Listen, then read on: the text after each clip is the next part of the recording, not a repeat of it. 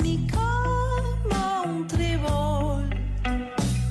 Mensajes, fruta, caen, caen. Cimarrones corren lejos. Sopla el viento y abro la ventana para que llegue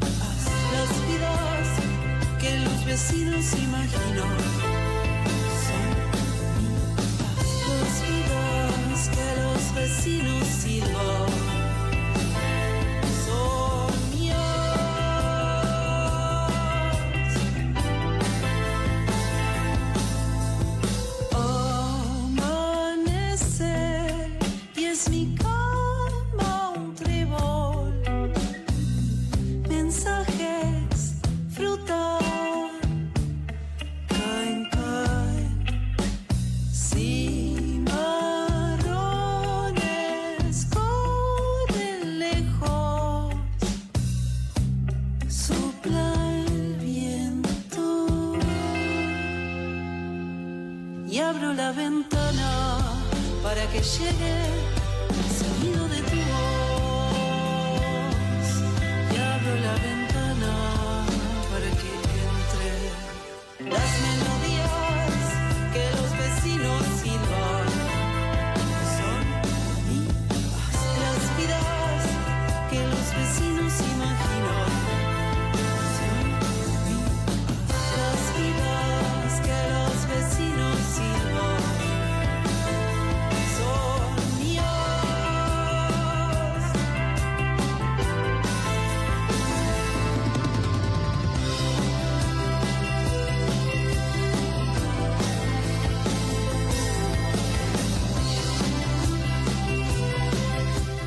Paula Trama es música, compone y canta, a veces con guitarra en mano, en su proyecto solista, en Susi Pirelli junto con Inés Copertino y en una de las bandas preferidas de este programa, que es Los Besos. Paula Trama es poeta, si escucharon sus canciones ya lo saben, pero además lleva editados distintos poemarios que fueron reunidos junto con otros inéditos en Señora Fantasía, su antología poética compilada por Editorial Neutrinos. Paula Trama además es docente, da talleres de literatura a adolescentes en el Instituto, Instituto Vocacional del Arte, el IVA. Eh, Paula Trama debe estar pensando que este señor deje de repetir mi nombre. Paula Trama, bienvenida a la revancha random. Te saludan Blas y Lucila. ¿Cómo estás? ¿Cómo están? ¿Estás bien? Sí, estoy bien. ¿Estás entera? estoy. Bien. Sí, sí, con un poco de dolor de panza nomás. Bueno, qué bueno que es un poco nada más y que podemos estar conversando. Eh, nos contó un pajarito que estás, además de, bueno, con una buscapina en mano, eh, entrando y saliendo a un estudio de grabación. ¿Se puede saber qué se está cocinando ahí? Así es. Eh, y bueno, eh, lo que se viene de los besos se está cocinando ahora y es un single que probablemente esté sonando en enero del 2022. Así que pronto, porque diciembre no dura nada. No dura nada y hay muchas Puro cosas pan por dulce. hacer, sí. No dura nada o dura 350 mil días a veces. Ah, no, para mí es para mí es demasiado demasiado corto, Ah, porque mira. ya estoy de vacaciones, siempre ya estoy de vacaciones. Ah, bueno, eso está muy bien. Bueno, están por tocar este sábado ahí en, en la Quinta Trabuco, en Vicente López, con los besos. Sí, este sábado tocamos a las 7 de la tarde ahí gratis, sin reserva, eh, en la Quinta Trabuco. Así que va a estar lindo. Y es como, la, uno, como una de las últimas paradas, si no la última del año, después de una, una gira importante, de, de vuelta a los escenarios, después de, de un año de estar tras las pantallas. ¿Cómo fue ese volver eh, a los escenarios? De, de a poco viendo cada vez más público, porque me imagino que los primeros, no me lo imagino, estuvimos ahí, eran con eh, protocolo, islitas, distancia, y de a poco se fue poblando un poco más de gente. ¿Cómo fue esa vuelta? Total. Eh, y fue, al principio fue muy extraño, eh, por abril creo que hicimos la primera fecha de la vuelta post pandemia y eh, con las burbujas, todo, pero también medio emburbujadas nosotros eh, en el show, entonces ahí hubo un momento de transición bastante extraño, igual disfrutado, pero con ese frío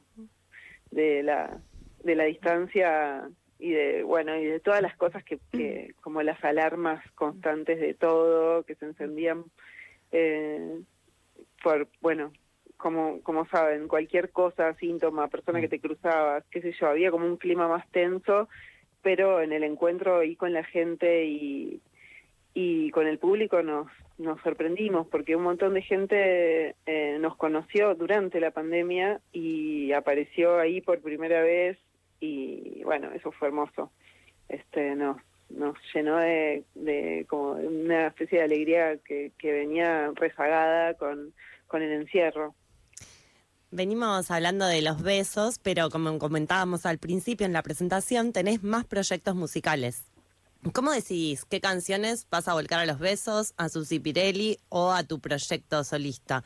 ¿Escribís pensando en función de cada proyecto o primero escribís y después vas ubicando ahí donde te parece que queda mejor.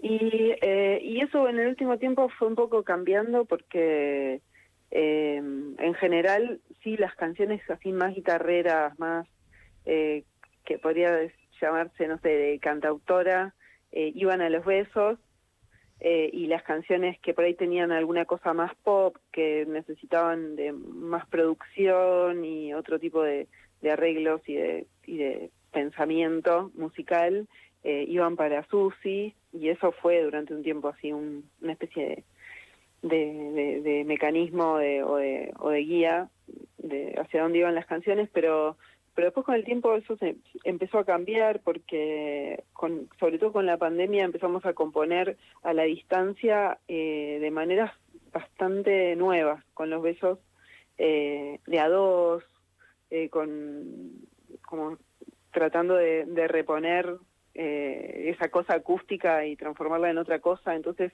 la, digamos que la composición esa que era súper cancionera también se transformó en algo más producido, mm. suponete.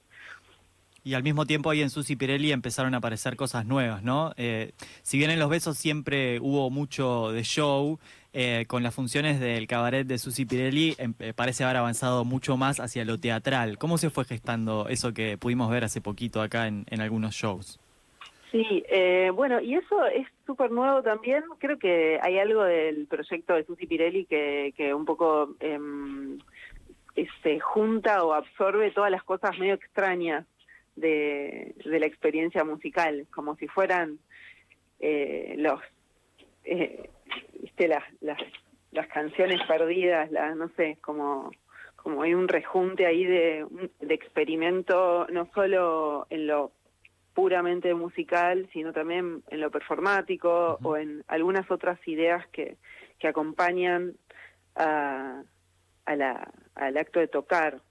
Y en el caso del cabaret, que es lo último que estamos haciendo con Susi, eh, ahí apareció como una manera de, contar y de atravesar las canciones que, como vos decís, un poco eh, la, guía, una cosa más teatral, y también al revés, como que esa teatralidad nos permitió redescubrir las canciones eh, que con piano y voz también se transforman todo el su espíritu, ¿no? El ambiente, se arman climas nuevos, hay mucho lugar y mucho espacio para para explorar como la expresión más allá de la este, como de la estructura más cancionera. Uh -huh.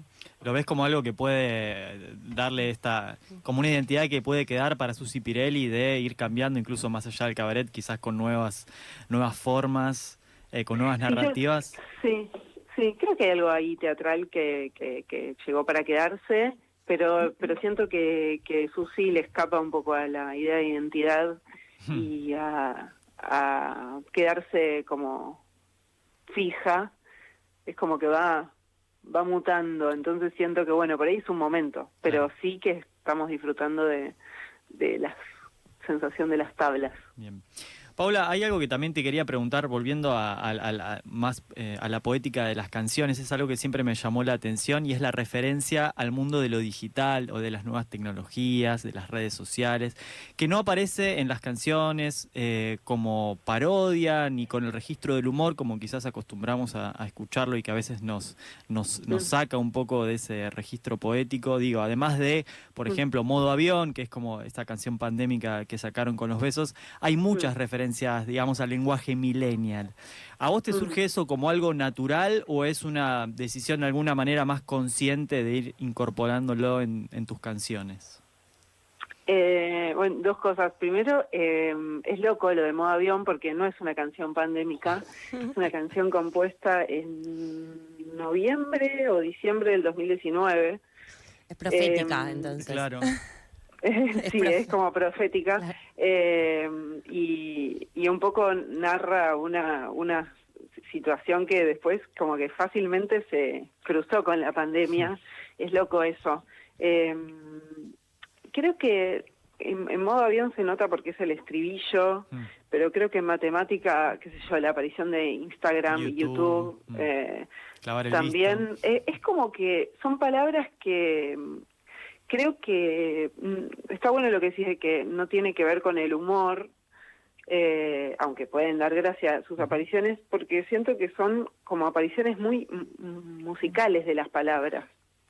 Eh, Sí, que pueden pasar desapercibidas si no estás prestando atención. Claro, exacto, porque creo que eso, va, eso es lo que más me, me flashea cuando aparece, que justamente es inconsciente, lo que, lo que segundo que me preguntabas, que si, si lo hacía a propósito o no, y no, es como si la palabra apareciera en el momento de componer en su, en su condición más musical, pero con, no sé, con el poder que tiene una palabra que no es poética en sí o, o que no es abstracta, digamos, que tiene como esa concreción de, del uso, de la práctica de todos los días, de, de, no sé, también las cosas emocionales que cruzan esa, no sé, tanto poner el celular en modo avión para que no te llame nadie, ponerle porque un día no querés saber nada, eh, o, o bueno, los- las cosas que pasan en una plataforma como como Instagram o YouTube, como con sus particularidades, ¿no? Pero sí que la aparición de las palabras eh, me parece que tiene, sobre todo,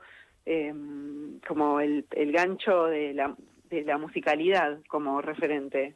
Claro. Sí, es más bien como un filtro que no está, ¿no? Como esto de quizás hay una idea mm, medio de sentido común que, bueno, meter YouTube en un poema pues, es algo que rompe o que te saca del poema y entonces esas cosas quedan por afuera y se busca quizás más algo metafórico, pero en realidad si esa Pero no. palabra responde a una necesidad poética, va. No, y además pienso que de metáforas también está Es que en plagado realidad- todo ese lenguaje. Es como. Sí, sí, sí, pero, pero si lo pensás, el, eh, ese YouTube como de final o el modo avión como eh, musicalmente eh, es un poco lo otro que vos decías, que no te das cuenta, pareciera Claro. ser como una, más una onomatopeya que, que esa cosa tan importante simbólica que se está nombrando. Claro. Creo que eso eh, pasa con un montón de otras palabras que vienen de otros mundos y, y siento que, bueno, que, no sé, me guía más poéticamente esa idea que la otra,